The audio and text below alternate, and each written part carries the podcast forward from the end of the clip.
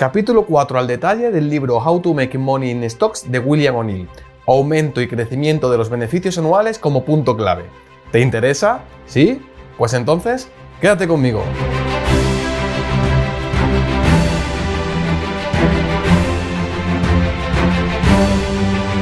Hola inversores con sentido, soy Jerónimo Gómez, Jero para los amigos y te doy la más calurosa bienvenida a un nuevo episodio del podcast Invierte con sentido. El único podcast en español sobre inversiones de empresa en crecimiento donde desgranamos las mejores oportunidades de inversión del mercado de valores. Invertimos en las mejores empresas del mundo, invertimos en los market leaders. Así es que, comenzamos.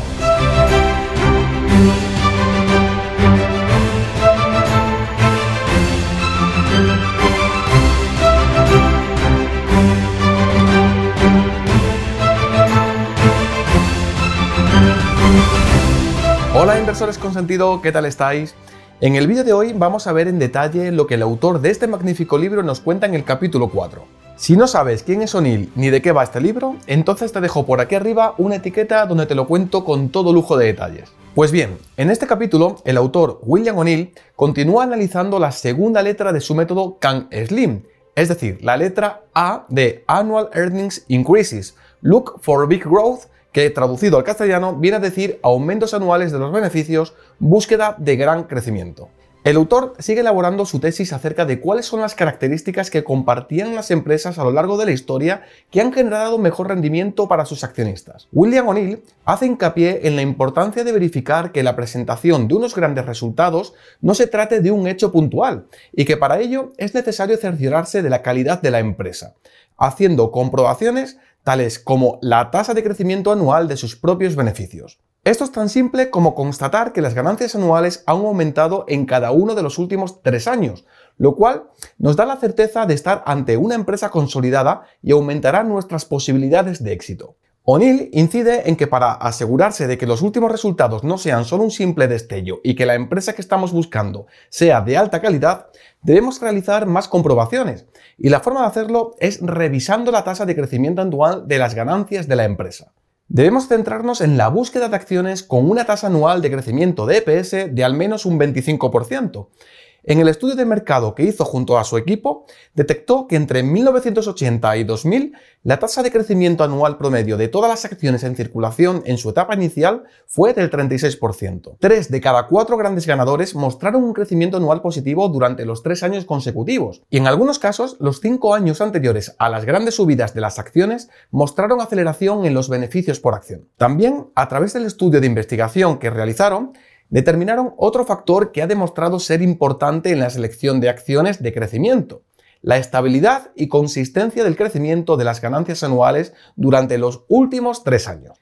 Su medición de estabilidad, que se expresa en una escala del 1 al 99, se calcula de manera diferente a la mayoría de las estadísticas. Cuanto menor sea la cifra, más estable será el historial de ganancias. Las cifras se calcula trazando las ganancias trimestrales de los últimos 3 o 5 años y ajustando una línea de tendencia alrededor de los puntos trazados para determinar el grado de desviación de la tendencia de crecimiento básica. Las acciones en crecimiento con ganancias estables tienden a tener una cifra de estabilidad por debajo de 20 o 25. Las empresas con calificaciones de estabilidad superiores a 30 son más cíclicas y un poco menos confiables en términos de crecimiento. En igualdad de condiciones, es mejor buscar acciones que muestren un mayor grado de sostenibilidad, consistencia y estabilidad en el crecimiento de las ganancias anteriores. ¿Te está gustando este podcast? Si es así, te agradecería que le dieras a like y me compartieras por las redes sociales y entre tus contactos.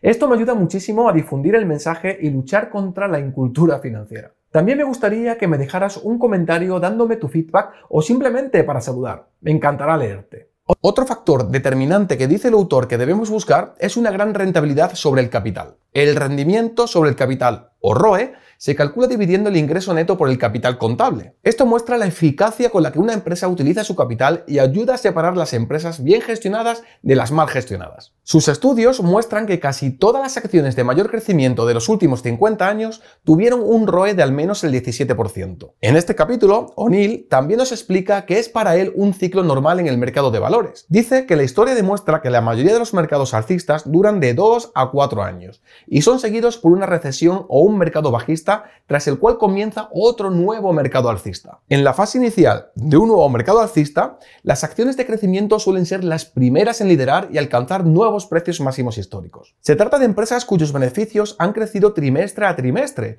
pero cuyas acciones se han visto frenadas por las malas condiciones generales del mercado. Las acciones cíclicas en industrias básicas como el acero, los productos químicos, el papel, el caucho, la automoción y la maquinaria suelen quedar rezagadas en la fase inicial del nuevo mercado alcista. Si bien 3 de cada 4 de los grandes ganadores del mercado en el pasado fueron acciones de crecimiento, uno de cada 4 fue una situación cíclica o de cambio. Las acciones cíclicas en los Estados Unidos son a menudo de las industrias más antiguas y menos eficientes. Algunas de estas empresas no fueron competitivas hasta que aumentó la demanda de acero, cobre, productos químicos y petróleo como resultado del rápido crecimiento de las industrias básicas en China. Es por eso que las acciones cíclicas resucitaron agresivamente después de que el mercado bajista del 2000 terminó en el 2003. Sin embargo, siguen siendo acciones cíclicas y es posible que no representen el verdadero futuro de los Estados Unidos. En relación a todo lo comentado anteriormente, el autor dice que para hacer una buena criba y quedarnos solamente con las mejores empresas de cualquier grupo o sector, verificar el crecimiento de las ganancias anuales también es clave. La búsqueda de tres años consecutivos de crecimiento de las ganancias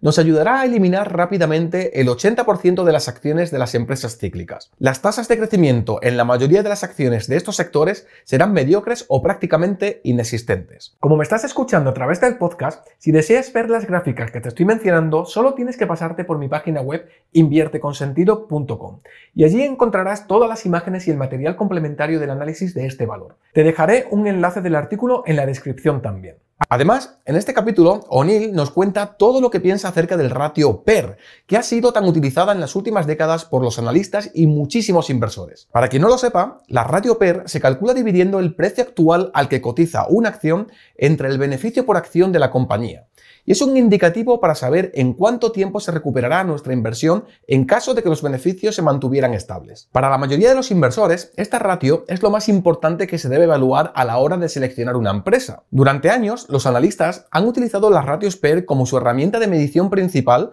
para decidir si una acción debe comprarse o está sobrevalorada y debe venderse. Pero en el análisis de estudio de O'Neill, las acciones más exitosas desde 1880 hasta el presente demuestra que, contrariamente a las creencias de la mayoría de los inversores, la ratio PER no fue un factor relevante en la evolución del precio y nos da muy poca información acerca si una acción debe comprarse o venderse.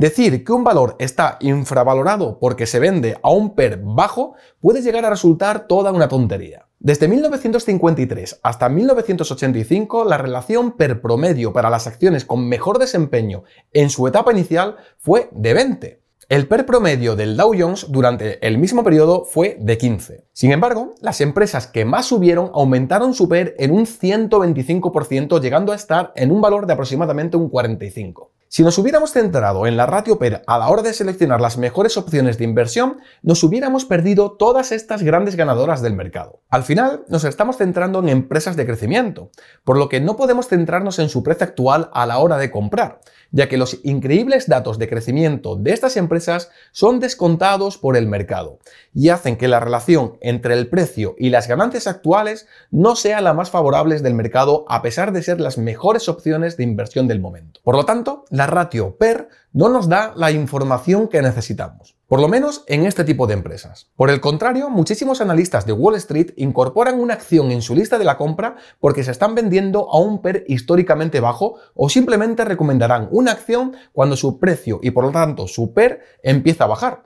Pero esto es un error histórico. Decir que una empresa está infravalorada porque en un momento se vendía a 22 veces sus ganancias y ahora la puedes comprar a 15 es ridículo. El autor dice que aquellos inversores contrarios a comprar acciones a un per alto se habrían perdido haber participado en prácticamente todos los mejores movimientos a lo largo de la historia del mercado de valores de Estados Unidos. Y con toda la razón. Siguiendo el mismo razonamiento, tampoco debes vender acciones porque tengan un per alto, y mucho menos aún posicionarte en corto, que es como se le denomina apostar a que el precio va a bajar aún más. Posicionarse en corto es una de las prácticas más peligrosas en el mundo de la inversión por un simple motivo, las pérdidas no tienen límite. Si tú decides comprar acciones de una determinada empresa, el riesgo quedará limitado a perder el 100% de tu inversión, ya que el precio nunca bajará más allá del cero. Por el contrario, apostando a que el precio de una acción va a bajar, la situación es la contraria y la potencial pérdida puede ser infinita, ya que el precio no tiene techo por arriba.